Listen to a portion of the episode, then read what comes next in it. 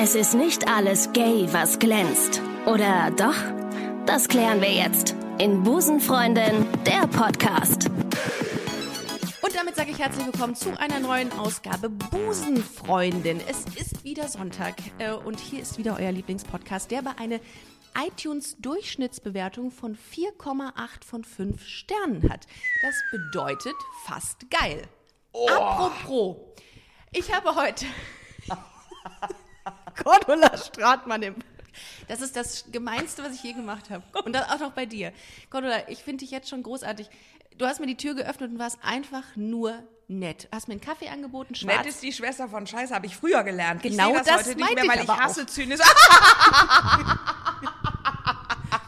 Du hast es erfasst. Okay, scheiße. Ja. Nee, aber schön. Oh, schön und ich bin auch noch drauf reingefallen. Ich habe meine Ich habe mich gerade Anmoderation gar gefreut, nicht. dass du mich nett findest, weil ich Ja. nett nicht mehr so scheiße finde wie früher. nett. Und jetzt hast du mir aber eigentlich, ja, Ja, boah, bin ich dämlich, ne? nee, gar nicht, überhaupt Gar nicht nicht. gerafft. Ich habe ja, ich habe ja noch eine Anmoderation cool. für dich. Meine heutige Gästin ist aber egal, jetzt wissen wir es, ist Cordula Stratmann, aber du bist in Düsseldorf geboren, genauso wie ich. Wir haben schon mal eine Gemeinsamkeit und wohnen in Köln. Das haben Noch wir weit gebracht. Wir haben, Sensationell. Wir haben es weit gebracht. Ja. Und deine Vita ist der Inbegriff von Vielseitigkeit, finde ich. Das ist mir aufgefallen. Ich habe viel recherchiert. Ähm, andere nennen Stalking. Ich habe viel recherchiert. Ähm, Familientherapeutin, Autorin, begnadete Komikerin und Humoristin habe ich auch gelesen. Also, äh, ich empfinde das so. Ähm, ich bin großer Fan und freue mich sehr auf eine heutige Podcast-Episode mit dir, mit Cordula. Es ist sie wirklich. Es ist wirklich Cordula Stratmann. Sag mal was. Hallo. Ja, das ist sie wirklich. Ist es ist sie wirklich. Cordula, es ist schön, dass du da bist. Vielen Dank, dass du heute hier bist und dass wir uns unterhalten und dass du in einen queeren Podcast kommst. Das ist auch nicht selbstverständlich. Ich krieg immer mal wieder die. Jetzt kannst du aussteigen in dem Moment. Was? Queer? Queer? Was ist das? Was ist das denn? Das hat mir keiner gesagt. Und was ist es überhaupt? Warum reagiert nicht mal Quer jemand so schreibt eigentlich? man mit E- Q-U-E-R. Das regt mich die ganze Zeit schon auf. Falsche Schreibweise. Ja. Da bin ich ja auch schon raus. Meine Mutter war Lehrerin. Ja? Geht wirklich Ach, das habe ich nicht in meinen Sowas- Recherchen gefunden. ja, sie war Lehrerin. Ist äh, und ist noch. Welche, welche Lehrerin? Eine gute, eine schlechte? Also weißt du, kannst du einschätzen, die war gemein zu den Schülern? Nein, die war wirklich richtig geil. Ja? Die fand ich als Lehrerin geiler als als Mutter eine Zeit lang. Okay. Also die hat, Okay. äh, ich bin als kleines Mädchen manchmal mit, Ja. bevor ich in die Schule eingeschult wurde, musste sie ein Jahr noch gucken, wohin mit mir. Äh, Wurdest du gemobbt deswegen? Weil das ist ja oft so, wenn Kinder ähm, auf der gleichen Schule sind wie die Eltern, die dort unterrichten. Dann ist nein, nein, nein, nein, ich wurde, nee, ich war fünf und bevor Ah. ich in die Grundschule kam, hat meine so. Mutter mich in die Vorschule in ihrer Schule unten reingestopft, damit ich in dem Jahr, bis ich in die Schule kam, Ah. nicht alleine zu Hause saß mit fünf. Okay, verstehe. Und Ja. dann hast du schon mal äh, ähm, Luft, Schulluft Ja, geschnappt, fand bevor ich du überhaupt sehr Schulluft schnappen semi. musstest. Also ich mochte das gar nicht da in, in diesem Vorschulkindergarten oder sowas bei Fräulein Müller. Äh, fand ich alles ein bisschen anstrengend. Und oben meine Mama in der Schule.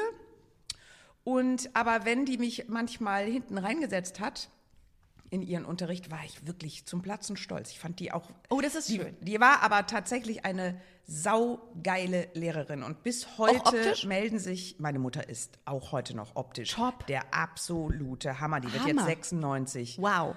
Und äh, Für welche Fächer? sie wollte nur nie ein Model sein. Das ist so aber das ist es. Netteste dann, ne? Das ist auch, das, das ehrt diese Leute, dass sie da nicht diesen Step wagen und sagen, ich, ich kriege so viele Komplimente, dass ich jetzt auf den Laufsteg gehe. Und dann so bodenständig zu bleiben Ja. in der Schule, Ja, Topfrau. Ja. Ähm, welche Fächer hat sie unterrichtet? Das ist jetzt, das ist jetzt Äh, entscheidend. quasi alles, weil sie war so. an einer Sonderschule für Sehbehinderte. Ah, okay. Und hat da, oh Gott, hat die auch Mathe gemacht. Also das war, ähm, ja, das waren lauter Sehbehinderte. Ja. Schüler. Und äh, die hat sie von der ersten Klasse bis, äh, bis Schulabschluss, glaube ich. Ach, jetzt war, lass es einfach weg. Okay. Das we- weiß ich gar nicht Gut, so. ist ja überhaupt nicht schlimm. Lass uns über dich reden. Du stehst hier heute im Vordergrund. Mm. Ähm, und ich habe, ich, erstmal habe ich in meinen Recherchen gedacht, wie will, wie will Cordula Stratmann eigentlich betitelt werden? Es gibt ja Komikerin, Humoristin, Comedienne, Kabarettistin, Satirikerin habe ich gefunden. Was ist dir am liebsten? Cordula. Kommt jetzt so ganz bodenständig. Einfach nur Cordula. Nenn mich, nenn mich doch Cordula. Das ist mittlerweile eine Berufsbezeichnung. Ja? Ich habe zwar sonst noch keinen getroffen, der auch Cordula ist, aber Wie, ähm, wie oft musst du dir Cordula Grün anhören? Wie oft, dieses, wie oft ist dieses Lied sehr präsent? häufig. Ja? Vor allen Dingen habe ich mit einer Produzentin zu tun, die heißt Melanie Grün. Ich auch. Ich kenne die So. auch. Ja. Und äh, Grüße an dieser sie Stelle. hat mir irgendwann, als ich das noch nicht kannte, da kam das gerade raus, hat sie mir äh, das weitergeleitet und hat geschrieben, sie spielen unser Lied. Ah. Und ich äh, mag das gerne. Ja? Mm, Ja, klar. Ja, ich fand das super. Schön. Ich habe das gut abgespeichert. Melanie Grün, Cordula Stratmann. Toll. Toll. Lustig. Hast du, ähm, wenn du, wenn du dich selber googelst, das kann ich mir vorstellen, dass man das hin und wieder mal macht in dein, nein? Ey, ehrlich gesagt, nee. Gar nicht? Nee, das ist Aber du hast so auch kein toxisch. Instagram, ne? Nein, du gerätst so dermaßen knietief, nee, Oberschenkel, brusttief in die Scheiße. Nee, ernsthaft, fang das nicht an. Nee, äh, Google ja. nicht deinen Namen, dann äh, sitzt du entweder hältst du dich danach äh, tatsächlich für die allergeilste Sau unter der Sonne oder du denkst, du bist die dümmste Nase ever. Also nichts von dem stimmt, was du hinterher über dich denkst, Ja. wenn du das Ding wieder ausmachst. Ja. Oh, es sei nee. denn, du hast es selbst geschrieben, den Wikipedia-Eintrag. Dann ist man Der stimmt ja meistens dann auch nicht. Wenn man sich vertan hat in Aber den habe ich, äh, den hab ich, ich hab, äh, keine Ahnung. dich nicht? Nein. Okay, gut. Dann haben wir diese Was Frage hast du denn gefunden? Nee, Was gar steht nichts. denn da? Nee, ich habe einen ich, Hund Ich, ich habe natürlich, was immer wieder auftaucht, ist äh, deine, ähm, dein, dein Hintergrund als Familientherapeutin. Und wir müssen ja auch vielleicht ganz kurz mal an dieser Stelle sagen, wir sind ja heute, heute in deiner Praxis. Ja. Total schön eingerichtet, sehr, sehr gute, guter Vibe. Oh, schön. Ja, also du kommst rein, es riecht total gut nach Blumen. Hast du irgendwie, was, was denn, du- was ist denn so dein Raumduft hier? Oder ist das einfach, Äh, gar, äh, ist es so Keine äh, holzig? ein Freund von mir hat mir mal so eine ganz tolle französische Kerze geschenkt. Ja, die ist es. Die steht da vorne. Die ist es. Die müsste aber längst schon nicht mehr riechen, weil die steht jetzt hier schon muss um Jahre. sein. Ja, also es ist wirklich, also du kommst hier rein und möchtest dich direkt therapieren lassen. So, das, das ist das, was ich. Ähm, Das ist mein Ziel. Ich hole manchmal auch einfach Leute von der Straße weg. ja, weil grundsätzlich jeder kann ja irgendeine Unterstützung brauchen. Ja. Muss ja nicht immer ein fetter Fall sein. aber weißt du, was das Gute ist? ist? In jeglicher Form hast du mit Sicherheit immer irgendwas. Du findest immer irgendwas an Menschen, was man therapieren kann. Das heißt, du kannst dir theoretisch jeden von der Straße Ja, eben, es gibt ganz je, genau. jeder hat ein Thema. Ganz genau. Jeder hat irgendeine Baustelle, immer. Du als Psychotherapeutin, ist das korrekt? Nein, ich bin systemische Familientherapeutin. So, ich bin genau. nicht Psychotherapeutin. Das habe ich nämlich gelesen und dachte, ist das jetzt was deutlich anderes als Familie, als systemische Familientherapeutin? Systemisch deswegen, weil man ähm, das ist, das die Familie als System begreift. Ja, Niklas genau. Luhmann, oder? Bitte? Ist das Niklas Luhmann? Ja. Der Penner. Den, mit dem musste ich mich rumschlagen in meinem Soziologiestudium und habe nichts verstanden. Jetzt macht es Sinn. Jetzt, wo ich bei dir bin und, sitz, und hier sitze und das verstehe so ein bisschen. Man sollte sich das auch, glaube ich, von anderen erklären lassen als von Luhmann. Das ist ganz wichtig. Ja. Dann verstehst du es wahrscheinlich trotzdem, weil es ist ja ganz einfach. Ja. Dass ein System aufeinander, dass jedes Element eines Systems auf die anderen Elemente wirkt. Ja.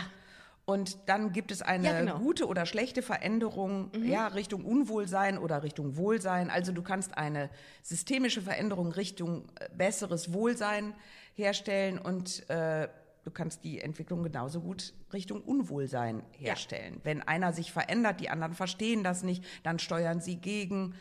Äh, jedes System, wir sind immer ohne ohne System gibt's uns gar nicht. Wir sind immer in Systemen. Weißt du, ich habe bei Niklas Luhmann ist mir noch so im Blick, äh, ist mir noch so im Kopf geblieben, zum Beispiel Wirtschaft. Da geht es um, oder Politik, das, das Politiksystem, Macht und Nichtmacht. Mhm. Was ist denn bei Familie? Also gibt es ja immer dieses Plus und Minus, dieses etwas, was auf eine Familie einwirkt und was nicht einwirkt. Also es geht eigentlich in allen Systemen um, um Macht und Ohnmacht. Also wir kämpfen ja alle und das ist letztlich ist das der Kampf ums Gleichgewicht. Jedes System versucht automatisch, so ist Leben, Ja. plus minus, Seite gegen Seite, Ja. so ist Leben einfach. Das hat sich gar keiner ausgedacht, sondern das Leben war ja vor uns schon da. Und genau nach dem Prinzip funktioniert das Leben. Es gibt Kräfte, die miteinander wirken. Und wenn die im Gleichgewicht sind, ist das ein total gesundes System. Wenn es ein Ungleichgewicht gibt, ähm, kann sich das Richtung ungesund neigen. Ah, okay. Ja.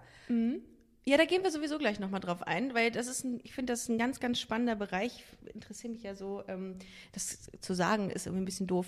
Ich interessiere mich für die Psyche. Das sind Ah, ja, ist ja sowas wie, toll. das sagen ja Menschen, Ich die keine Ahnung. Menschen. Richtig, das Ja. ist sowas, was Leute sagen, die keine Ahnung haben. Aber Ja, ich wollte auch was mit Medien machen. ich sag darum, sitze So ich hier vor Mhm. einem Mikro.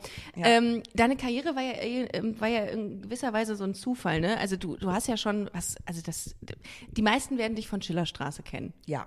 Ähm, du bist aber bei, äh, als, als Rolle bei einer Karnevalssitzung gewesen. Ja. Und da hat sich ein Kabarettist, hat sich dich ausgesucht und gesagt, ey, die kann was, die muss ins Fernsehen. So Der ungefähr. große Jürgen Becker hier aus Köln. Jürgen Becker. Ja, Jürgen Becker, der Kölner Kapar Ka Kabarett Kabarettist. Ähm, genau. Der hat dich Der gesehen und gesagt. war quasi mein Erstkontakt in diese Welt.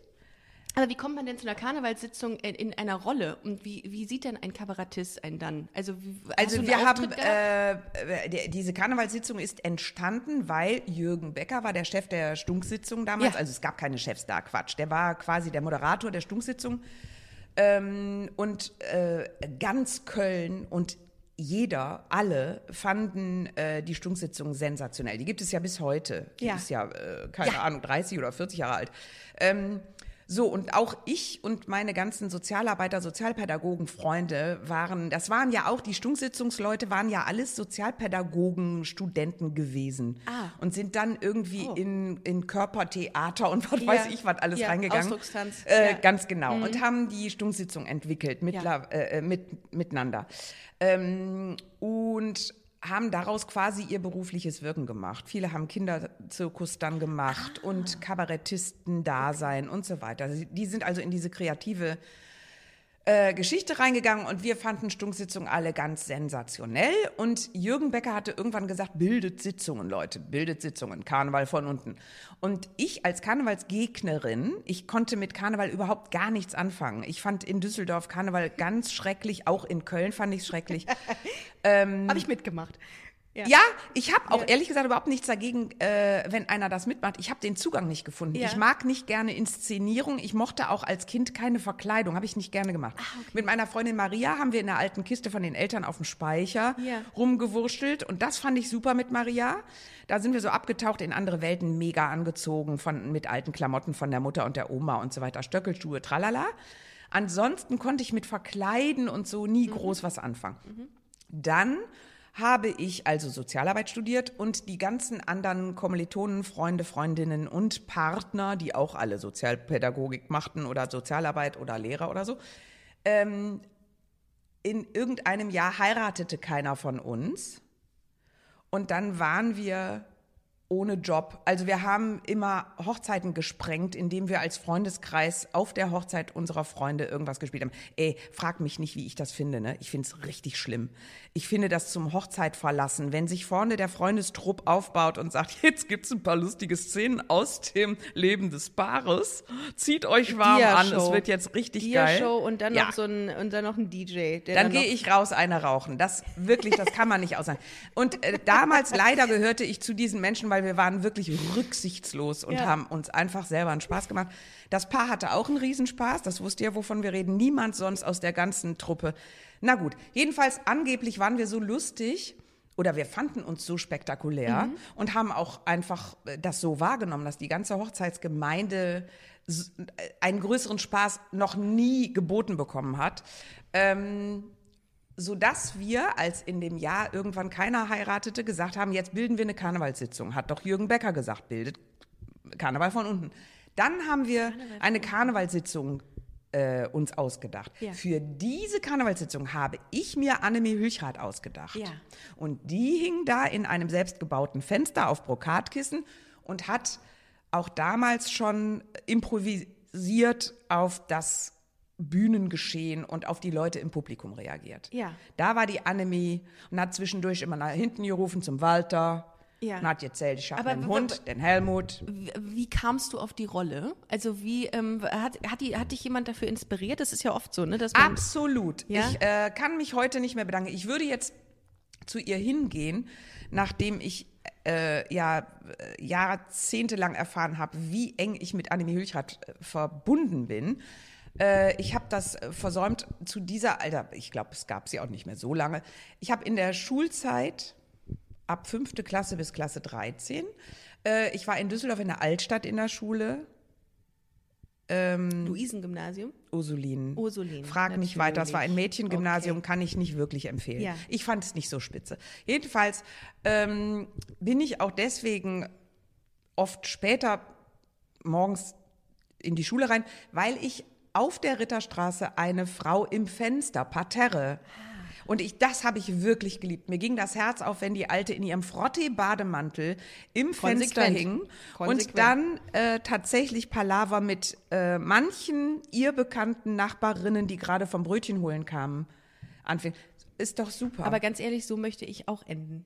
Ich Ja, möchte mich auch genau. beschweren. Ich möchte auch mit meinem Frottee-Bademantel. nee, nicht beschweren. Doch, Da so, so. Ich möchte mich aufregen, aber künstlich. Ja, nur künstlich. Okay. weil weil es Spaß macht, weil es irgendwie den Puls einfach äh, in Wallung bringt. Ich habe ja die Annemie mehr so, so ähm, entwickelt, dass die sich gar nicht groß aufregt, sondern dass die immer, die ist Ja. so, so eine richtige Rheinländerin Stimmt, und sagt, ach Leute, ganz ehrlich, bevor wir uns zanken, machen wir uns lieber nett. Ja. Das ist ja so rheinländisches Ja. äh, Ja. Wesen, Mhm.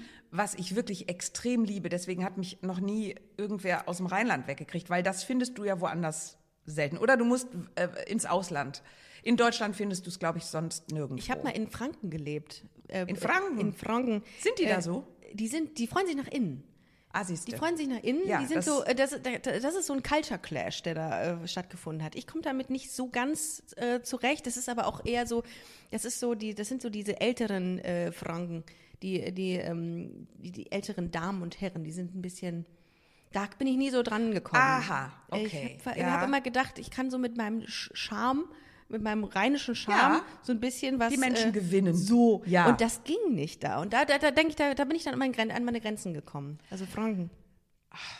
Hast du mal woanders gelebt als in Düsseldorf oder Köln? Nee.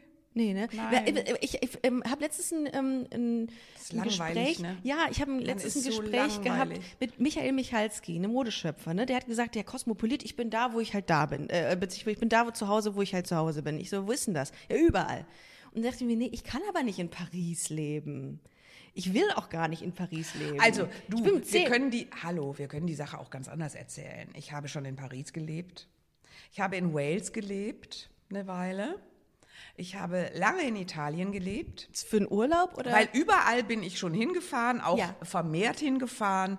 Überall habe ich mich umgeguckt in der Gegend und mit Menschen Kontakt aufgenommen Ja. und so weiter. Ich habe da überall auch gelebt, weil man stellt LA. ja das Leben nicht ein, wenn man das den, die, die zu Hause gemeldete Adresse verlässt. Also so. du kannst durchaus sagen, Aber ich glaube, das ist du hast schon in hm, gelebt. Wo warst du? Äh, äh? Dessau. Dessau. Du hast auch in Dessau gelebt. Ich habe Ja. auch schon in Dresden gelebt. Ach. Ja, ich habe in Leipzig gelebt und das fand ich wirklich schön. Die sind sehr lustig da, die Leipziger. Tolle Ähm, Altbauwohnung. Münster, ganz viele Fahrräder. Ja, zum Beispiel. So. Also ich habe Okay. schon an vielen Orten gelebt. Ja. Du, das, ja, genau so muss man die Geschichte erzählen. Das ist korrekt. Ja, Ich habe nämlich, liebe äh, Ricarda, ich habe die Mhm. Erfahrung gemacht, dass diese ganzen Kosmopoliten ähm, panisch äh, werden, wenn es darum geht, dass man sich irgendwo niederlässt. Ja. Und äh, diese Panik macht sie wirklich in meinen Augen auch zu ganz langweiligen Menschen, weil sie, das ist so Stereotyp. Ich- Mhm. also das, was die also meine Mutter zum Beispiel ist ein gutes Beispiel. Die ist bis heute, die wird jetzt 96, die ist wirklich, ich finde das äh, so- äh, so doof, open-minded. Wie nennt man das denn? Guck mal, ich habe so lange offen. im englischsprachigen Oh Ausland gelebt. open-minded. She's ich so- weiß gar nicht, wie man es auf Deutsch, wie sagt man es hier? Um, offen. so offen. Äh, die ist wirklich zeitlos und interessiert und neugierig und möchte, möchte immer alles von dir wissen und äh, kann dem folgen. Die ist intellektuell sehr gut aufgestellt. Heißt, äh, die war in ihrem Leben noch nie im Ausland und hat dort irgendwann ihre Zelte aufgeschlagen. Die hat immer ihr Leben in Düsseldorf verbracht. Und ich würde Welcher sagen, Stadtteil? die ist. Äh, Stadtteil? äh, Sag ich nicht. Achso. Ähm, nee, du jetzt. Wo bist du aufgewachsen? Also ist wahrscheinlich da, wo deine Mutter. Hm, okay, ist klar. Mitte. ähm, Also nicht in irgendeinem Rand, wo man ein Eigenheim hat. Wir hatten kein Eigenheim. Mhm. Okay. Einfach Stadtwohnung. Gut. Äh, zweiter Stock. Äh, jedenfalls hat meine Mutter, glaube ich, wenn ich jetzt mal alle Leute durchgehe, die ich so kennengelernt habe, die kosmopolit sind oder sagen, ich bin so wahnsinnig rumgekommen, ich kenne wirklich das, die ganze Welt, da ist meine Mutter bei manchen Vergleichen, glaube ich, sogar frischer im Kopf weil die so keine Schranken hat. Die sagt, aha, ja, und wie geht das dann? Wie machst du das denn in deinem Leben? Die würde sie, dich jetzt über Queer sein ganz einfach befragen Boah, mit 95 krass. und würde sagen, aha, und dann äh, ist das denn eine Frage von Entscheidung? Aha, wie geht das denn? Ah, hm, hm, hm, ah ja, interessant. Guck mal, kannte ich nicht als junger Mensch, gab es bei uns nicht. Gut, dass es das heute mhm. gibt. So würde die heute denken. Ja, ich glaube, es ist aber ähm, die Korrelation zwischen Intellekt, also Bildungsgrad und ähm, also der Fakt, wie offen man ist, der hat viel mit dem Bildungsgrad zu tun, glaube ich. Und mit der, oder? Meinst du nicht? Ja, das stimmt auch. Also ich kann mir vorstellen, dass Menschen, die weniger Bildung genießen konnten, durften in ihrem Leben, dass sie weniger offen Neuem gegenüber sind. Und ich glaube, deine Mutter, könnte ich mir vorstellen, ist dadurch, dass du gesagt hast, dass sie sehr intellektuell sehr gut aufgestellt sei, dass sie grundsätzlich Dinge wissen will, erfahren will und offener dem gegenüber. Aber weißt du was? Ich glaube, das ist eine Wesensfrage. Voll, auch. Ja, ja. Und äh, ganz auch. ehrlich, ich kenne viele Leute, die sind gebildet und oder was weiß ich, haben eine Doktor, was weiß ich, äh, halten sich selber für total ähm, ähm, offen. ja offen und und ähm, ja, wirklich. Und auch so gebildet im Sinne von, ich kenne wahnsinnig viel. Ja. Also nicht nur Schulbildung, sondern ich bin mhm. wirklich rumgekommen.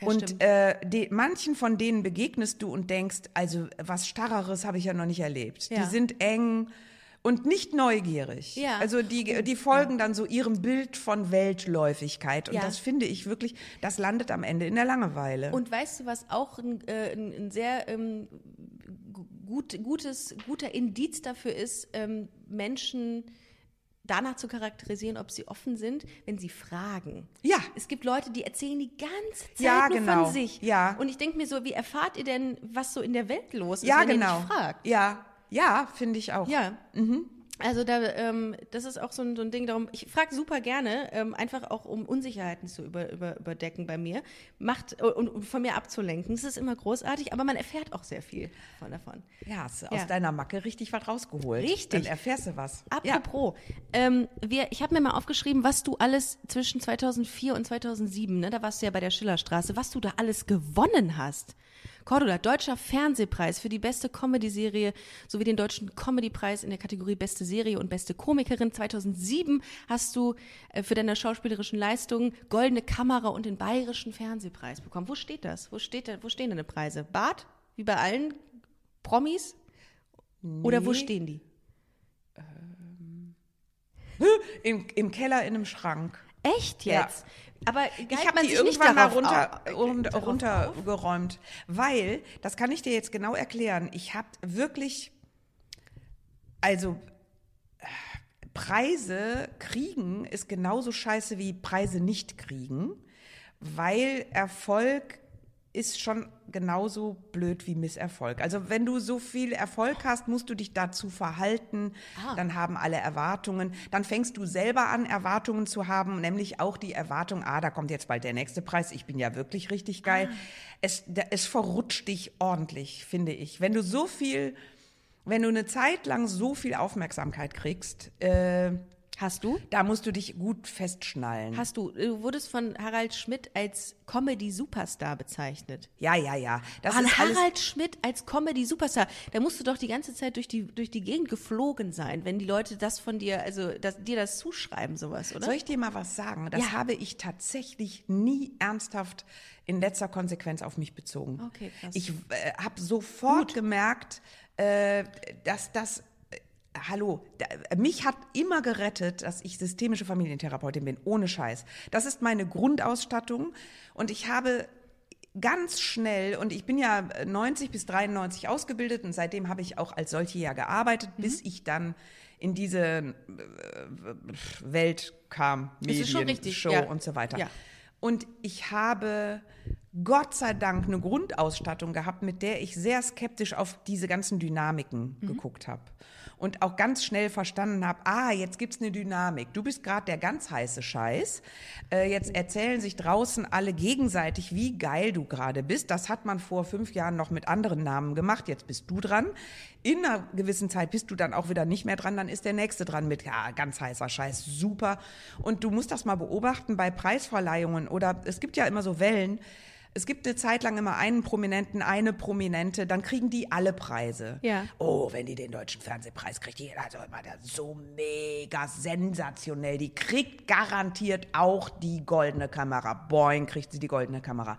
Und dann ist die ja auch noch so toll und so lustig, kriegt sie auch noch einen Comedypreis und so weiter. So Wenn du einmal anfängst, ne? Vermutlich. Ja, aber das ist eine lesbare Dynamik. Verstehst du? Ja. Und der, der das auf sich bezieht und denkt, ah, das sagt was über meinen Wert oder Nicht-Wert aus, der äh, sitzt schon in der Tinte. Ja, aber ich glaube, dass ganz wenig Leute genau diese Selbstreflexion an den Tag legen, die du gerade äh, ähm, erläutert hast. Weil ich glaube, wenn du einmal anfängst, einmal in dieser, ähm, in dieser Scheiße drin steckst, dann willst du ja auch immer mehr. Dann ist das so, dann ist, ist dann irgendwann der deutsche Fernsehpreis vergessen, dann will man den bayerischen Fernsehpreis irgendwie da noch zu haben, oder? Also greift man nicht nach den Sternen. Ja, wirklich. Und äh, äh, unser Ego ist ja, sitzt ja irgendwie hier so in der Bauchmitte und ist ein äußerst aktives Mitglied deines Wesens und gestaltet permanent mit und fühlt sich grundsätzlich gerne unterfüttert. Also meistens ist das die Stimme, die sagt, ey, da könnte aber mehr kommen. Ja. Und hast du gesehen, der hat gar nicht geguckt. Beim nächsten Mal soll der aber gucken, sonst bin ich schon wieder gekränkt. Also du musst dein Ego extrem gut in den Griff kriegen und möglichst immer in Übung bleiben, das auf Normalmaß zu haben. Ja? Ähm, und das explodiert aber, wenn du in Folge erzählt bekommst, wie sensationell geil du bist. Ich, Aber wie hast denn du dich dann auf den Boden gehalten? Ich meine, das wurde dir ja dann auch massiv oft gesagt. Jeder, also auch ich habe in meinem Freundes- und Bekanntenkreis rumgefragt und habe gesagt, hier, Cordula Stratmann, oh, ich liebe sie. Immer dieses, es kam immer, immer dieses, du hast ein wahnsinnig gutes Image und wahrscheinlich auch, weil die Frauen und Männer und ähm, alle Menschen dazwischen dich total äh, toll finden und lustig finden, wurde dir das ja mit Sicherheit auch genau so gesagt und gespiegelt. So von Produzenten und anderen Filmschaffenden. Wie hält man sich denn menschlich? Also wie, wie kann man es denn schaffen, dass man sagt, boah, ich lasse das, ich muss das an mir abprallen lassen? Weil du bist, würde man nicht wissen, was du alles hier gewonnen hast, würde man denken, du hast nichts mit der, mit der Branche zu tun. Das ist so angenehm. Also es macht Äh. dich total angenehm. Mm. Du hast, du hast eben gesagt, dass dein, dein Hinter, dein, dass dein, äh, dass dein Background dich äh, sehr auf dem Boden gehalten hat, ne? Äh, Ja, tatsächlich. Ich habe ja mit großer Skepsis die Welten gewechselt. Ich habe das tatsächlich gemacht, gelesen, weil ich ja. äh, aus reiner Neugier wirklich und weil ich damals das Gefühl hatte, das kannst du nicht bringen. Du kriegst jetzt auf dem Silbertablett angeboten, eine neue Welt zu entdecken. Da sagt man nicht nein, egal was. Und, und, und wenn sie mir angeboten hätten, ab jetzt kannst du Bauarbeiterin werden. Du kannst jetzt lernen, wie man, und wir zeigen es dir, wir laden dich ein. Du kannst jetzt lernen, wie man Häuser baut und wir zeigen es dir. Hättest du auch gemacht? Ja, hätte ich auch gemacht, natürlich. Also man, äh, ich habe damals den Impuls gehabt, du willst doch nicht irgendwann mal deinen Enkeln sagen, wenn die fragen, ja und dann und dann, und dann willst du doch nicht sagen, ja, aber mh, ja, nee, dann bin ich bei dem geblieben, was ich schon kannte. Und deswegen habe ich die Welten Beruflich gewechselt. bist du ein Kosmopolit, würde ich sagen. Du bist Absolut. total offen. Absolut. Ja, richtig gut. Du hast keine, hast du, aber irgendwo Ängste hattest du natürlich, oder? Ey, massiv, Ja. extrem. Ich, Ja. äh, Skepsis ist ja immer auch eine Angst. Skepsis Ja. ist ja nicht ein Gefühl von, äh, wow, na, äh, die sollen mal zeigen, was sie können. Skepsis ist ja gefüttert von Hilfe, Hilfe, Hilfe. Ja. Hoffentlich passiert mir hier nichts. Ja. Und ich bin äußerst ängstlich, aber auch selbstbewusst in die neue Welt gegangen. Als die mir im ersten Jahr bei Mangold äh, beibringen wollten, dass ich bitte meine Achselhaare rasieren soll, was ich zu der Zeit noch nicht tat und als so deutsche Sozialarbeiterin hast du nicht, da hast du asymmetrische Frisuren, kurzer Frisuren getragen und einen langen und einen kurzen Ohrring. Entschuldige bitte. Und du hast gehäkelten links grün Brustkorb. gewählt. Ein gehä gehäkeltes ähm, äh, eine Vorrichtung, wo du dein Baby drin hast, was du damals nicht hattest. Ach so, nee, das hatte ich damals aber, nicht. Genau. aber ich, ich habe ja auch äh, Soziologie studiert und ich habe mit SozialarbeiterInnen sehr oft zusammen äh, studiert äh, in Vorlesungen. Ja. Und die sahen immer, du konntest sie aus Ja. 300 Meter Entfernung es erkennen. waren ästhetisch die hässlichsten Frauen Europas, glaube ich. Also wir hatten wirklich ausnehmend keinen Geschmack, haben das aber für unser, unseren Geschmack gehalten. Also es war unser Geschmack. An alle SozialarbeiterInnen, lesbische Frauen sind sehr oft Sozialarbeiterinnen. Wir müssen jetzt hier wieder rauskommen, Cordula. Das ist natürlich nicht so, wie wir es sagen. Nein, Ähm, dazu möchte ich sagen, niemand muss hässlich aussehen, das entscheidet jeder selbst. Ich meine jetzt nicht, es gibt, äh, es gibt ja Hässlichkeit, weil jemand sich nicht dafür interessiert. Ja, Ah, weil okay. jemand irgendwie denkt, ach, das ist mir total egal. ja. Ähm, ja, wie kommen wir da jetzt raus? Ja, das, das ist mal- ganz wir- schlecht. wir Du kannst ja auch, du kannst im Schnitt ja einiges lösen, Wir Rebecca. können das genau. Ähm, Rebecca? Äh, Corinna. Ich habe schon wieder Rebecca gesagt. Corinna Stratmann ist Ja, heute im du Podcast. darfst dann Corinna sagen. Alles klar. Alles Kriegst du's klar. du's Corinna und Rebecca. Beides richtig scheiß Namen, ne?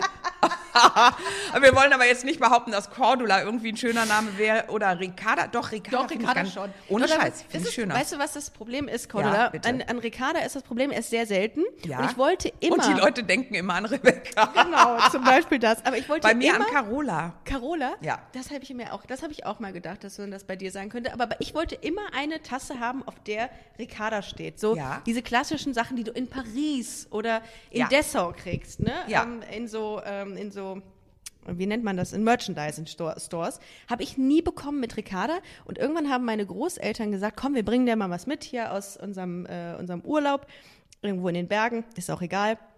Jedenfalls habe ich dann eine Bozen, Bozen, das war genau, in Bozen. Da waren sie in Bozen. Und äh, dann habe ich eine Tasse, Tasse bekommen, auf der Christine stand.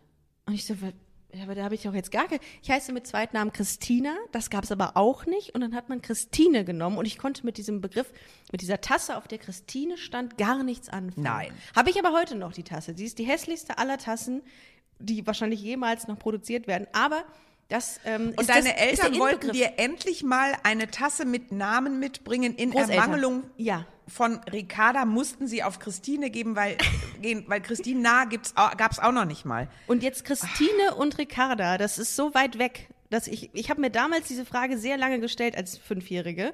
Und bis heute. warst fünf? Ich war fünf. Und dann habe ich diese, diese Tasse gesehen und habe irgendwie gedacht, ich verbinde damit irgendwie. Ich wollte ja Oh eigentlich nur Gott, was mit, mit meinem. Namen drauf. Das äh, als kleiner Exkurs zum Thema Ricarda. Was heißt Cordula eigentlich? Ähm, Das kleine Herz. das kleine Herz? Ich Ja. heiße die Dominante. ah! Ja. Ja, dann bitte ich um noch mehr Redeanteil. Nee, um Gottes Kannst Willen. Um Gottes leg Willen. los. Das ähm, äh, schaffe ich gar nicht bei dir. Ähm, ich habe ähm, mir natürlich nochmal gedacht, weil ich das so spannend fand, äh, dass du einen familientherapeutischen Hintergrund hast. Kann ich das so sagen? Untergrund. Untergrund hast. Grund. Auf Grund. dem stehe ich. Das ist wirklich mein, das ist ernsthaft mein Fundament. Ja? Ja, Aber du stehst wirklich drauf im wahrsten Ja. Sinne, ne? Du liebst das, was du tust. absolut. Ja? Extrem. Oh, oh, das kommt aber gerade sehr, sehr, sehr deutlich rüber. Ja. Krass. Geil. Ich finde ja immer Menschen toll, die etwas, die ein Herz, also die eine Leidenschaft für etwas haben. Hab ich. Ja. Und das ist auch die, ähm, das Schauspiel, das, die, das Impro-Theater bei dir? Weil, also, I'm Sandra, and I'm just the professional your small business was looking for. But you didn't hire me because you didn't use LinkedIn jobs. LinkedIn has professionals you can't find anywhere else, including those who aren't actively looking for a new job but might be open to the perfect role, like me. In a given month, over 70% of LinkedIn users don't visit other leading job sites. So if you're not looking on LinkedIn, you'll miss out on great candidates like Sandra. Start hiring professionals like a professional. Post your free job on linkedin.com/people today.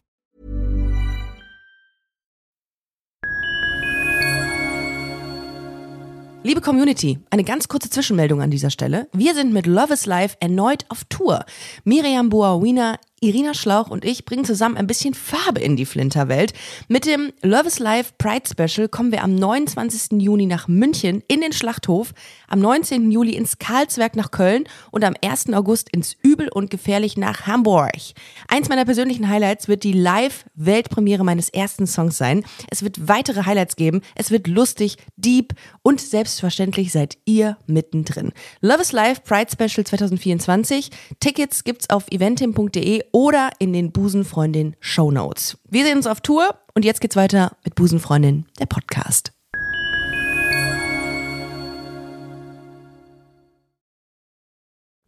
das äh, du wirktest, ich habe gestern noch mal eine alte Folge Schillerstraße geguckt, boah, das ist so wahnsinnig, wahnsinnig weit weg gewesen, äh, optisch. Ja. Also nicht von dir, um Gottes Willen, Ja. sondern so auch vom Bild. Ähm, und dachte mir so, boah, wenn man es nicht besser wüsste, de- würde man denken, du hättest nie was anderes gemacht. Du hättest. Hab ich auch nicht. Das ist ja nur in der Zeit wurde dann eine Kamera vor mich aufgestellt. Aber äh, ich war schon immer.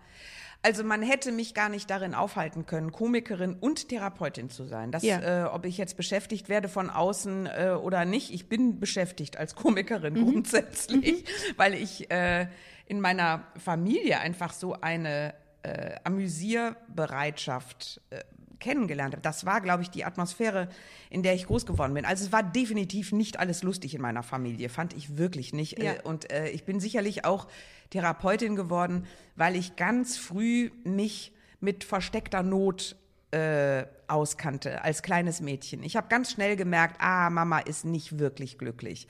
Und wie geht's dem Papa und so weiter. Ich habe das, ich bin mit Antennen dafür auf die Welt gekommen, keine Ahnung. Würdest, würdest du sagen, du hast gute ähm, Antennen für an, gegenüber anderen Menschen? Also kannst du die gut einschätzen? Ja, das gehört, glaube ich, zu meiner genetischen äh, Ausstattung. Äh, Da konnte ich gar ne? nichts dran machen. Ist Fluch und Segen zugleich. Ich habe das auch. Ja, genau. Und man weiß aber auch sofort, wenn du, also ich habe in den ersten zweieinhalb Sekunden kann ich jemanden einschätzen. Habe ich ein Gefühl jemandem gegenüber. Habe ich auch. Ich würde das aber, äh, und je mehr Therapeutin ich bin, äh, desto mehr würde ich sagen, ja, sei mal auch deinem ersten Eindruck gegenüber skeptisch. Weil äh, guck mal noch mal Ah. genauer hin und so weiter. Es gibt so viele verschiedene Schichten, die einer haben kann. Okay. Weißt du, also okay. ähm, ich rate immer ab von jeder Küchenpsychologie. Oder wenn Leute mir dann sagen, ah, du bist Therapeutin, dann weißt du ja jetzt wahrscheinlich, was in mir vorgeht. bin ich? Nein, Wie weiß ich? ich? nicht.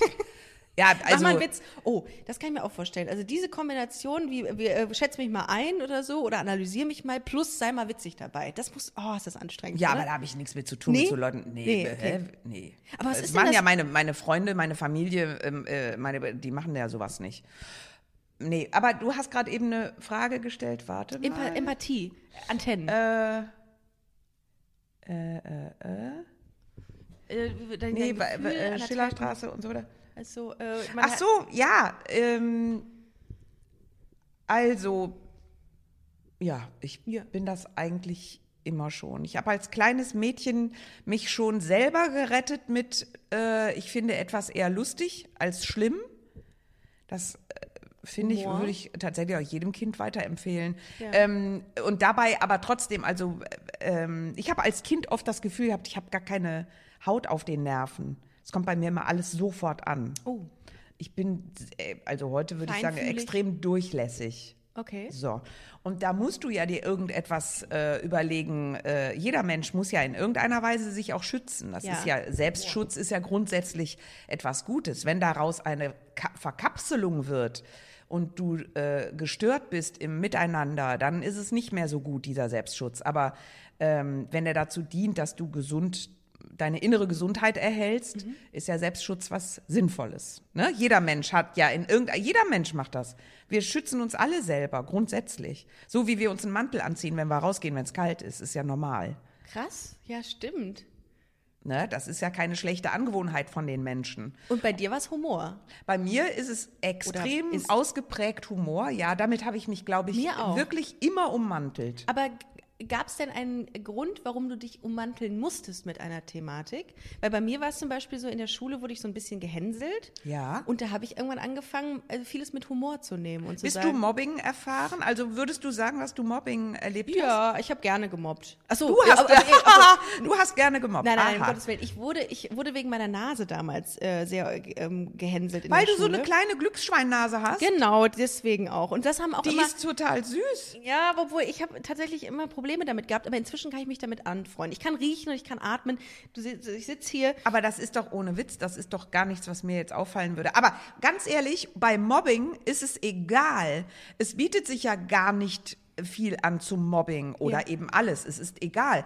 Wenn Leute Bock darauf haben, dass du scheiße bist, Ja. dann sorgen die dafür, dass du scheiße bist. Und dann musst du gucken, dass du äh, Land gewinnst. So, musst und ich hab- machen, dass du wegkommst. Genau, das oder wenn man ähm, nicht die Schule vorzeitig abbrechen möchte, muss man sich irgendwie eine Möglichkeit suchen, um das Ja. irgendwie zu kanalisieren. Ja, Bei mir war es extrem herausgefordert. Ja.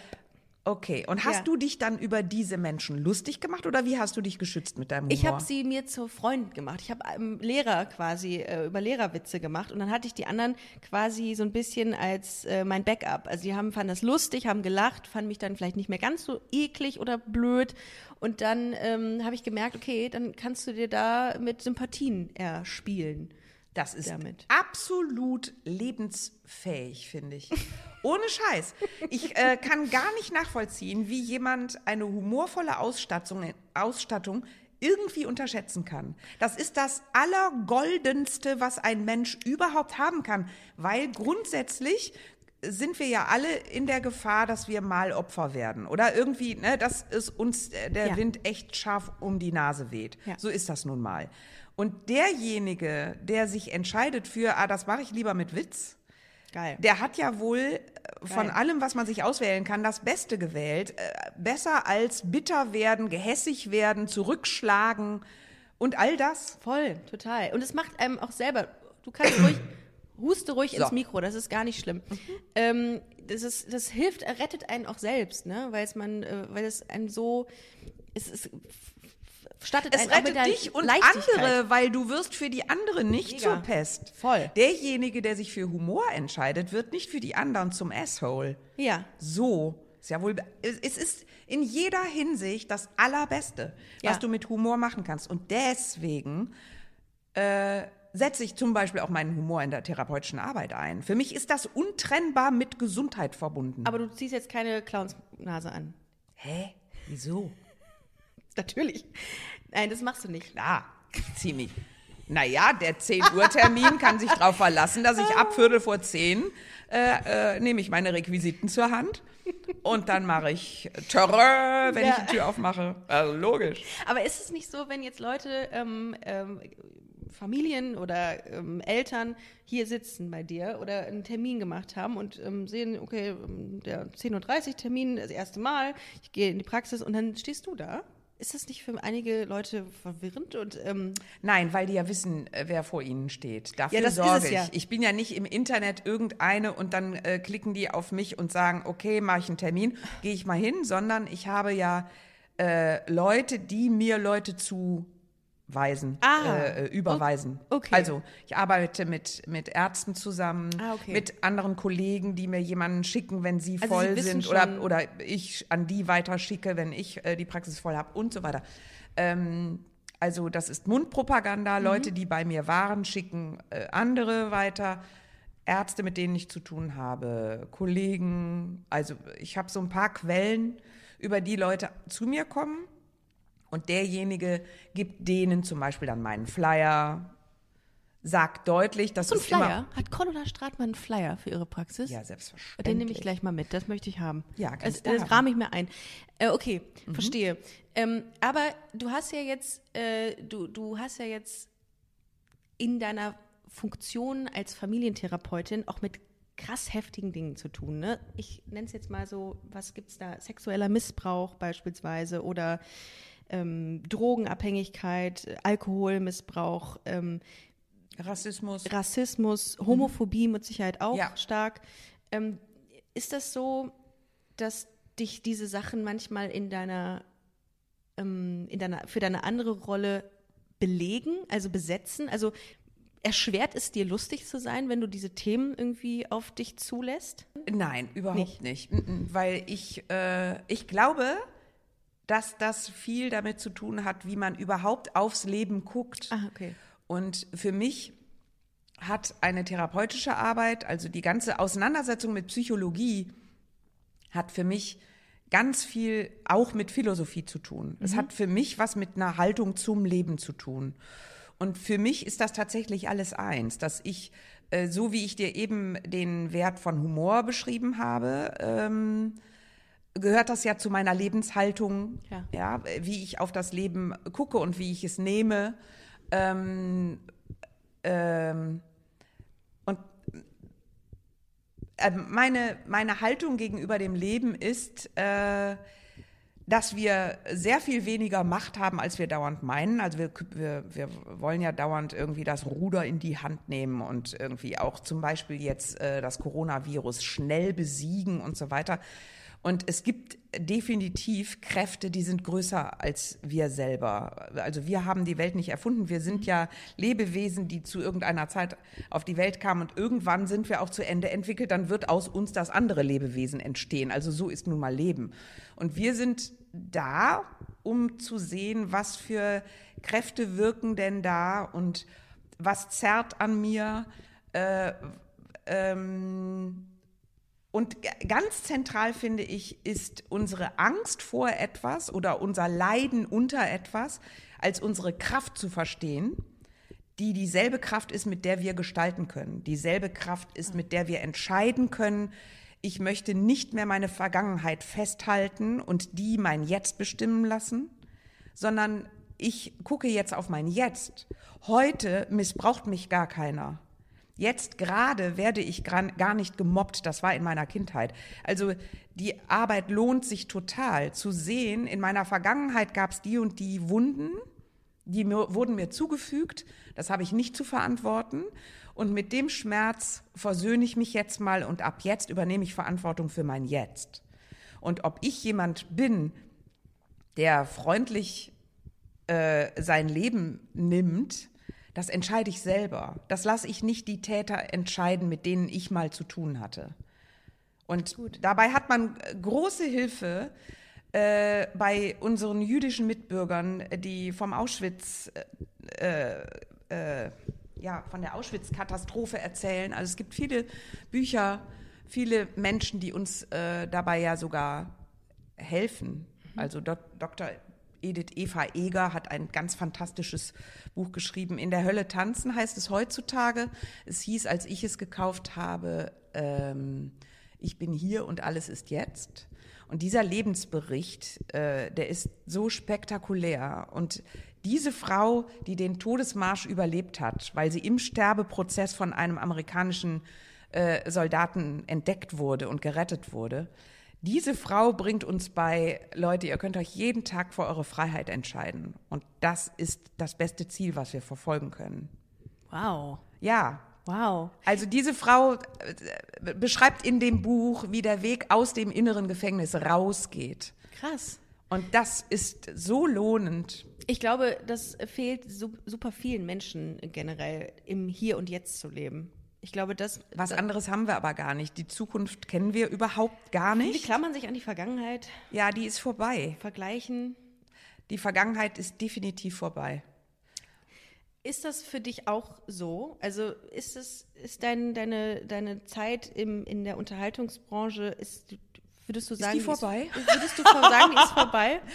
Nee, nein, die, nein. Die ich habe das Gefühl, wenn man, wenn ich dich ganz kurz unterbrechen darf, wenn man sich so sieht, denkt man, die macht nur das, worauf sie Bock hat. Das ist richtig. Und das ist so gut. Das ist so eine geile, äh, geile Einstellung.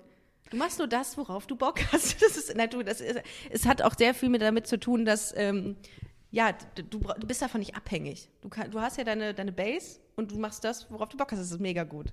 Ja, ich habe das äh, damals, als ich in diesen neuen Beruf äh, gewechselt habe, habe ich das auch irgendwie fast so als Vermächtnis empfunden. Ich habe mit sehr, wirklich, ich habe mit Rotz und Wasser meine alte Berufstätigkeit verlassen, meine Beratungsstelle mhm. ähm, äh, damals in Pulheim und ähm, habe gekündigt und ähm, hatte immer das Gefühl, du darfst aber auch nicht wirklich großen Scheiß machen, weil dafür kommst du aus einem zu ehrbaren Beruf. Also du kannst jetzt nicht irgendwie äh, so eine Comedian werden und hahaha, super lustig und auf den Erfolg äh, Pimmelwitze machen. Bam, bam und so. Ja. War aber ja eh nie meins, aber mhm. ähm, ich hatte irgendwie das Gefühl, bei dem, bei den Entscheidungen, die ich treffe als, als Komikerin oder als, als Berühmtheit, die man dann ja wird, äh, muss ich total aufpassen, dass ich mein, dass ich meine Wurzeln schütze.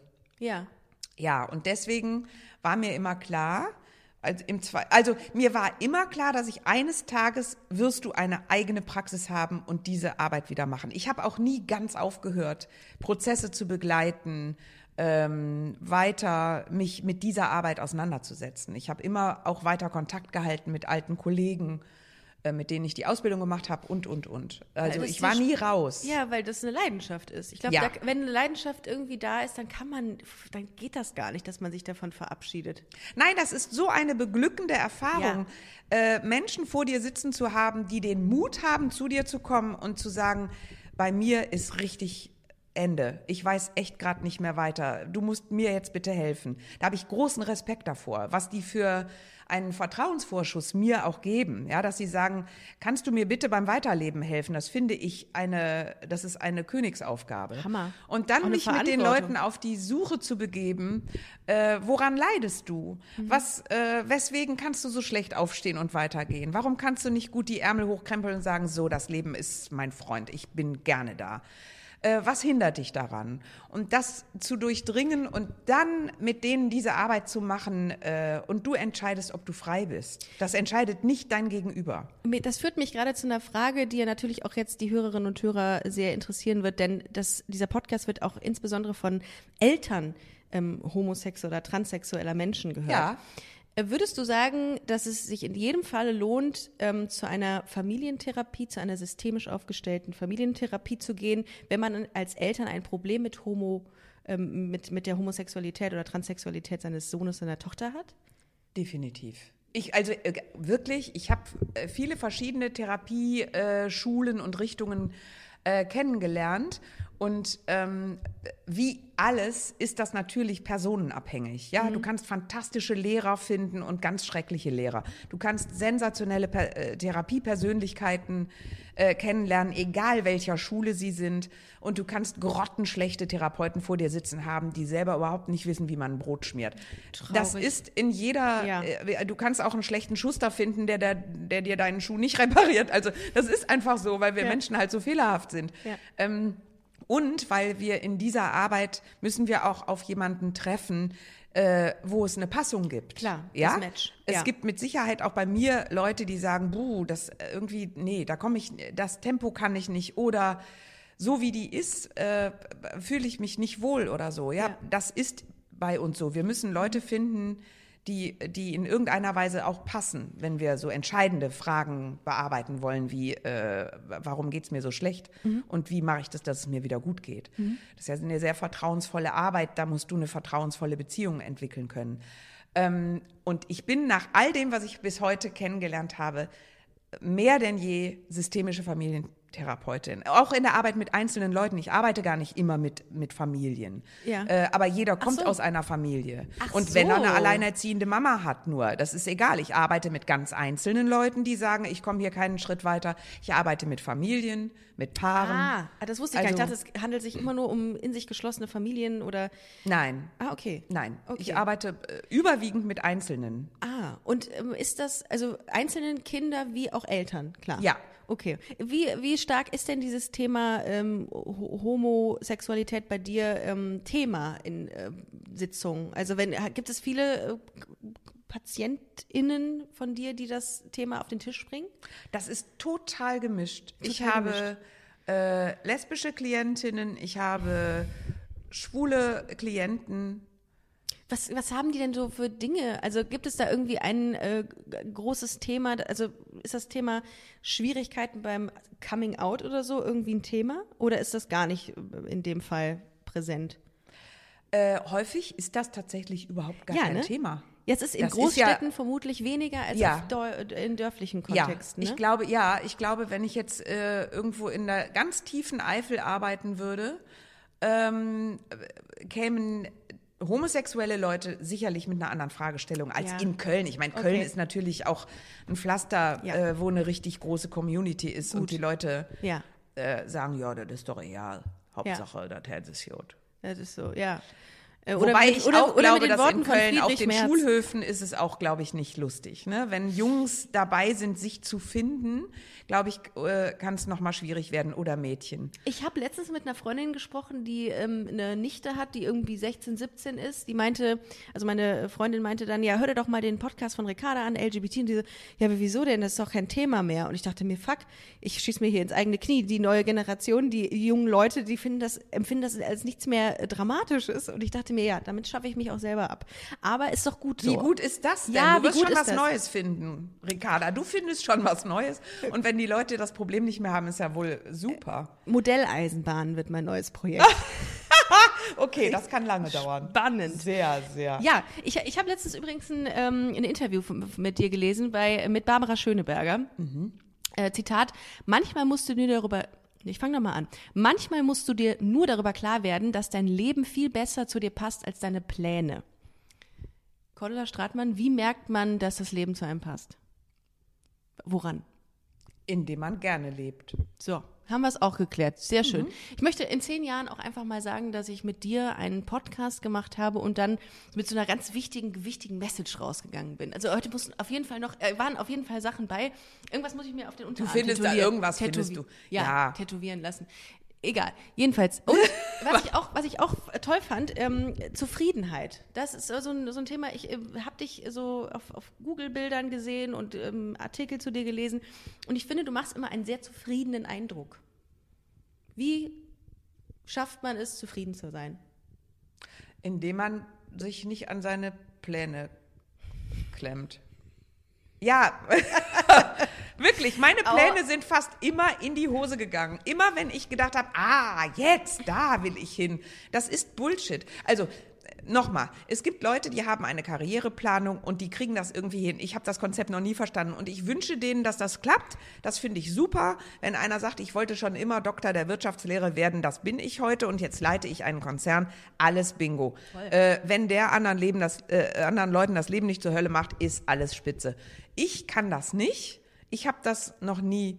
Ich habe äh, ich habe die ARD äh, Kuhflüsterin-Serie gehabt und Ellerbeck äh, im ZDF die Serie gehabt. Hab kurzfristig gedacht, ja, wie geil ist das denn? Oh, zwei tolle Serien. Und wenn nur eine davon weitergeht, wie super. Und äh, endlich im Team arbeiten, nicht mehr alleine immer äh, äh, kämpfen für dein eigenes Ding, sondern in einem äh, äh, Team, äh, wunderbar, Bums, gab's beide Serien schon nach der ersten Staffel nicht mehr. Boing, hat dieser Plan nicht geklappt. Ey, das war mein größter Segen. Es war das Allerbeste, was mir passieren konnte, dass dieser Traum nicht äh, in Erfüllung ging und ich schon wieder sagen musste, okay, äh, scheiße, dann muss ich mir schon wieder selber ausdenken, wie ich mich weiter beruflich bewege. Aha, es ist das Allerbeste. Es, ich wäre äh, nicht da, wo ich jetzt bin. Ähm, Aber auch ohne Niederlagen Wenn ne, ich- wärst du nicht da, wo du jetzt bist. Weil ich Ja, glaub, du eben. gehst damit auch an- anders um. Ne? Also, ja, es ist, das geht nicht anders. Es geht nicht anders, als dass wir zwischendurch kräftig aufs Maul kriegen und dann die Entscheidung lernen müssen, äh, ach so, jetzt geht, jetzt wird's spannend, jetzt muss ich wieder aufstehen. Darum geht's in unserem Leben. Es geht nicht darum, erfolgreich zu werden und zu bleiben. Das gibt es so auch gar nicht. Oder, ja, gibt es, aber gibt's das? Gibt's Leute, die erfolgreich geworden sind und das geblieben sind und nicht auf die Nase gekriegt haben? Das Nee. gibt's nicht. So ist Leben einfach versuch- gar nicht. Das ist ja Quatsch. Ich gehe gerade die ganze Comedy-Branche durch und denke mir, wer hatte denn nicht mal irgendwie einen Tiefpunkt? Aber so von allen weiß ich es ja noch gar nicht. Aber was du Ja, sagst, und- da gibt's, jeder hatte mal irgendwie einen Knick. Und das ist Genau. ja auch vollkommen, das ist das Leben. Ja, und diesen Tiefpunkt nicht als den Fehler zu erkennen, sondern zu sagen, viele. ah, jetzt wird's spannend, jetzt müssen wir, jetzt muss ich richtig ran. Oh, Ja. jetzt muss ich alle Kräfte äh, sammeln, damit ich äh, jetzt nicht beim Scheitern bleibe. Scheitern ist super, aber beim Scheitern bleiben ist natürlich Das ist nicht so gut. Ja. Ja. Aber wie du dann nicht scheiterst, Ja. das definierst du selber. Also, es wird mit Sicherheit einige Menschen geben, die sagen, ja, die Stratmann, also was ist denn nach dem großen Erfolg noch gekommen? Äh, da war ja nicht mehr viel. Richtig, weil ich einen anderen Platz mir gesucht habe. Weil ich gesagt habe, ich bin da draußen, dafür bin ich nicht bestens aufgestellt. Ich habe ein zu feines, äh, zu, zu, ein, ein zu empfindsames Seelchen, um mich dauernd in der Öffentlichkeit aufzuhalten Mhm. und im Daumen hoch, Daumen runter Ding. Da muss ich wieder raus, tut mir nicht gut. Ich lebe, glaube ich, besser, wenn ich alles gesund. ein bisschen kleiner habe. Finde ich aber mega gesund, dass du das so siehst. Weil es gibt ja welche, die genau da Blut lecken und sagen, so, und jetzt noch mehr, jetzt brauche ich mehr davon. Mein Ego braucht das. Ja, genau. So. Ja, und dann hängst du schon auf der Seife. Genau, also das ist, ich finde das sehr, ähm, sehr cool, weil wenn man, wie gesagt, in, diesen, in dieser Liga gespielt hat und dann trotzdem sagt, also ich weiß, wo mein Platz ist und was ich liebe und es ist egal, ob ich damit in der Unterhaltungsbranche bin oder eben nicht, ähm, das finde ich sehr, sehr gut, sehr, sehr groß. Also sagt viel aus. Das ist aber tatsächlich das, was ich eben meinte. Es geht um die Frage der Haltung. Ich mhm. denke so. Ja. Ich, ich gucke tatsächlich so auf die Welt. Wenn du mich fragst, warum siehst du oft zufrieden aus? Ich bin durchaus nicht immer zufrieden. Ich bin ja. manchmal richtig scheiße drauf. Und so, aber ich weiß den Weg da raus. Oder ja, ich, ich äh, nötige mir diese Arbeit auch ab. Mhm. Ja, also ich mhm. übe ja selber, was ich mit meinen Klienten für eine Arbeit mache. Ich, ich muss ja selber mir sagen, so, komm Mädchen, äh, aufstehen weitergehen. Denke ich. Richte da, dich ich nicht immer, ein. TherapeutInnen sind immer so drauf, dass die sich nie schlecht fühlen in meiner Welt. Nein, das Nein. Ist, das, dann wären sie schlechte Therapeuten, ganz ja. ehrlich. Ja. Aber das, äh, genau, also dieser, dieser, äh, der Unterschied dabei ist, dass du wieder rausfindest und genau weißt, okay, das ist ganz normal, es ist Teil von mir und es ist Menschsein. Und dann wieder rauszufinden, das ist natürlich, das gelingt viel nicht, vielleicht. Okay, stehe. Ja, ja, ich wäre aber mit Sicherheit keine gute Therapeutin und auch keine gute Komikerin oder äh, wenn du sagst, dass, dass viele Leute mich äh, wirklich mögen ja. in dem, was ich mache so. oder so. Ähm, ich wäre nicht gut, wenn ich nicht auch in meinem Leben ordentlich auf die Schnauze gekriegt hätte und daraus hätte was machen müssen. Mhm. Die nur erfolgreichen. Also im wahrsten Sinne des Wortes, wenn du aufs Maul fliegst, erdet das total. Dass du nicht ähm, quasi ja, von dir so wahnsinnig überzeugt bist. Ich finde das auch in meinem Freundeskreis ist das auch so, wenn ich mal irgendwie so einen Mini-Höhenflug habe, ne, und das, äh, ne, äh, wie auch immer, wenn ich irgendwie, ich war nominiert für den Deutschen Comedy-Preis, nominiert immerhin. Okay. Da habe ich gedacht, mein Gott, wie geil ist das denn? Und dann kommen aber auch sofort Freunde zu mir und sagen, Ricarda, genieß es, aber es wird, nicht mehr, es wird nie wieder vorkommen. Ich glaube, man braucht dieses Umfeld, die dich erden und sagen, äh, du bist, du bist nichts Besseres als irgendwer anders. Und ich finde, das merkt man bei dir auch, dass du so ein Umfeld hast, was einen so erdet. Und das ist voll wichtig. Es gibt ja Leute, die haben das nicht. Die kriegen alles nur nach dem Mund geredet. Es wird alles ja. so wiedergegeben, ja. wie derjenige es sagt. Das ist so schlecht, finde ich, wenn man so von Leuten umgeben ist. Das finde ich auch ganz, ganz schlimm. Ich finde das sagen, tatsächlich nein, ganz furchtbar, weil wenn du prominent wirst, ja. äh, ab dann gerätst du in Gefahr. Das ist Fakt. Das ist, äh, das ist meine tiefe Überzeugung. Ja, das Ab ich da, wo du einen richtig fetten, von allen bemerkten Erfolg hast, gerätst du in Gefahr. Und ich finde es wirklich dramatisch, wie oft ich gesehen habe, wie beschissen Managements mit ihren äh, Künstlern, die sie in, äh, so heißt es ja, betreuen, mhm. ja. Und wenige Man die Manager Betreut möchten häufig äh, gerne dann natürlich mit demjenigen verdienen, super, und pushen, pushen, pushen. Und wenige äh, setzen sich mit dem Künstler hin und sagen, so, wo willst du hin? Mhm. Wie machen wir es genau? Ich rate dir davon ab und übrigens hast du gerade komplett den falschen Ton. Mhm. Übrigens habe ich gestern bei der Produktion gesehen, äh, wie du da rein und raus gehst. Ich rate dir davon dringend ab. Wer hat das dein Manager? Das macht ein Manager selten. Ach ja, so. ich, ich kenne gar, ich habe gar keinen Manager kennengelernt, der mit seinem Künstler so einen Kontakt pflegt. Oh. Ja. Verstehst du? Ja. Also das muss ein Künstler irgendwann selber kapieren, dass er sagt, oh, ich werde gerade, glaube ich, echt ein Arschloch. Wie red ich denn? Oder wie, ja. wie denke ich denn über die anderen? Oh, jetzt sehe ich mittlerweile alles Gegner oder überall Ko Konkurrenten und so weiter. Ich entwickle mich aber gerade sehr weit weg von dem Menschen, der ich mal war. Und ich habe das früh gemerkt, eben weil ich halt wirklich, ich habe einfach das Glück, dass ich eine lange andere Übungen hatte im Wahrnehmen und damit umgehen. Sonst, äh, ich habe ja als Therapeutin schon gearbeitet. Insofern, den Vorteil hatte ich, dass ich geübt war da drin, selber mich wahrzunehmen, zu sagen, sag mal, wie, wie, wie fühlst du dich denn gerade an? Die Richtung willst du aber jetzt nicht beibehalten.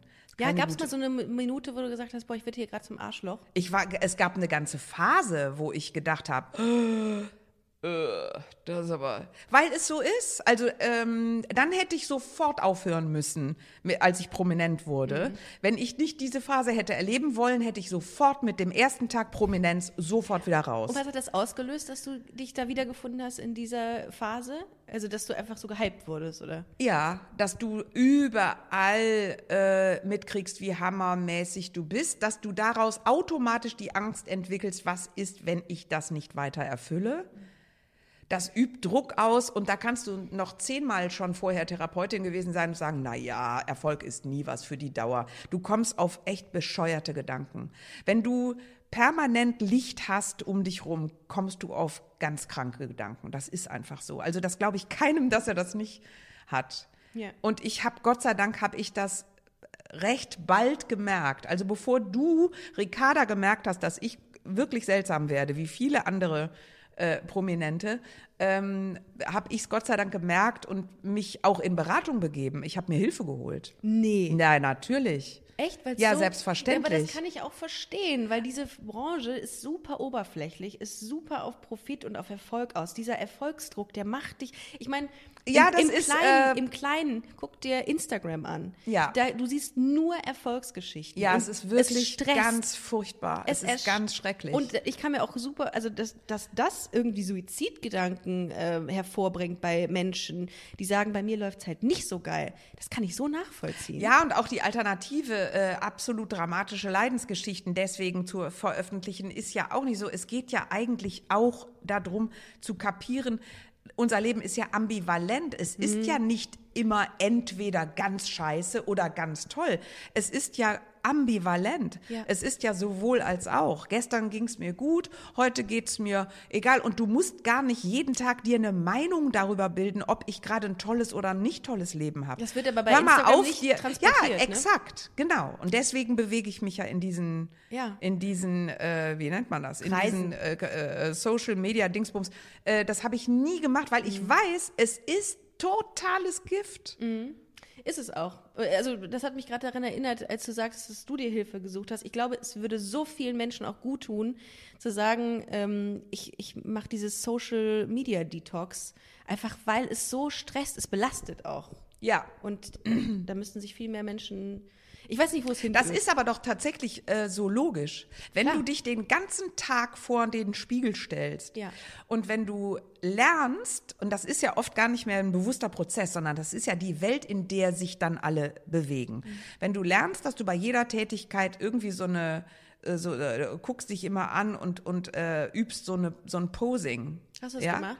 Nein, nein, nein, nein, so. nein, das habe ich überhaupt nicht gemacht. Ach so. Aber ich habe gemerkt, dass mein Innen sich anfängt, immer ängstlicher zu fühlen Ah, okay. und immer, immer, äh, also dann kriegst du wieder einen Preis, äh, freust dich einerseits, andererseits weißt du ja genau, wie Preise verliehen werden. Das folgt auch einer ganz bestimmten Klaviatur. Mhm. Also ich habe bei keinem Preis irgendwie gedacht, boah, wie geil, äh, wie geil bin ich denn jetzt? Jetzt kriege ich ja den Preis. Das hat eine gewisse Logik. Mhm. Ja, die, das habe ich ja eben schon mal beschrieben. Äh, das ist eine Dynamik und so weiter. Und du darfst das nie mit dir selber verwechseln. Aber die Verführung, äh, eine Blase dann mit dir selber zu verwechseln, ist saugefährlich. Und Ja. ich habe das mit Beratung geschafft. Das habe ich gar nicht komplett alleine aus mir raus äh, geschafft, weil es einfach wirklich ist ein, ex ein massives Gift, was dir ungeahnt durch die Venen fließt. Und da brauchst du jemanden, mit, der, der dir gegenüber sitzt und sagt, so, und jetzt müssen wir uns mal um dein wirklich geschreddertes Ego kümmern.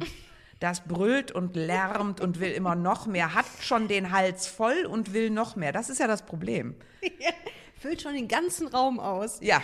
Aber. Und okay. sagt, äh, mach mal noch mehr Licht. Ich stehe im Dunkeln. Und da bist du noch nicht mal im Raum. Äh, Ist das Ego schon im Raum? Da ist das Ego Ja. schon da. Das Das, das klingelt Ego. grundsätzlich. Bevor du aus, aus dem Taxi ausgestiegen bist, hat dein Ego schon geklingelt. Das zweite gerufen. Ja. Okay. Genau. Ja, ja das, ist, das ist wirklich ein, äh, ein Ding, glaube ich, was, was diese Branche mit einem macht.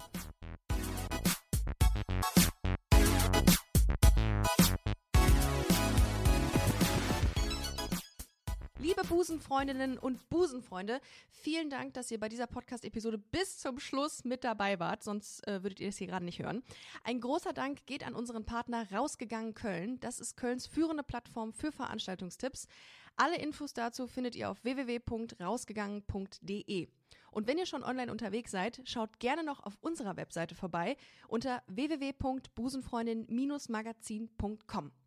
Ich empfehle mich und ich hoffe, ihr uns auch. Bis nächste Woche. Hashtag Spread the Love.